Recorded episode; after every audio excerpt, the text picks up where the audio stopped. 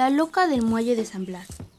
Hace ya varios años había una joven llamada Berenice que conoció a Manuel, un cabo ingresado de la heroica Escuela Naval Militar. Ellos se enamoraron a primera vista y todas las tardes se quedaban de ver en el muelle de San Blas.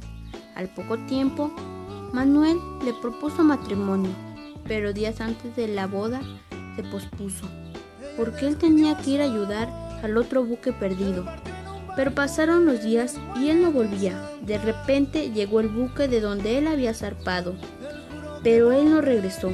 Ese mismo día llegó el capitán de la tripulación a darle la noticia a Berenice de que Manuel estaba muerto, y lo único que quedó de él fue el chaleco salvavidas que tenía todo el collar de perlas que Berenice le había dado.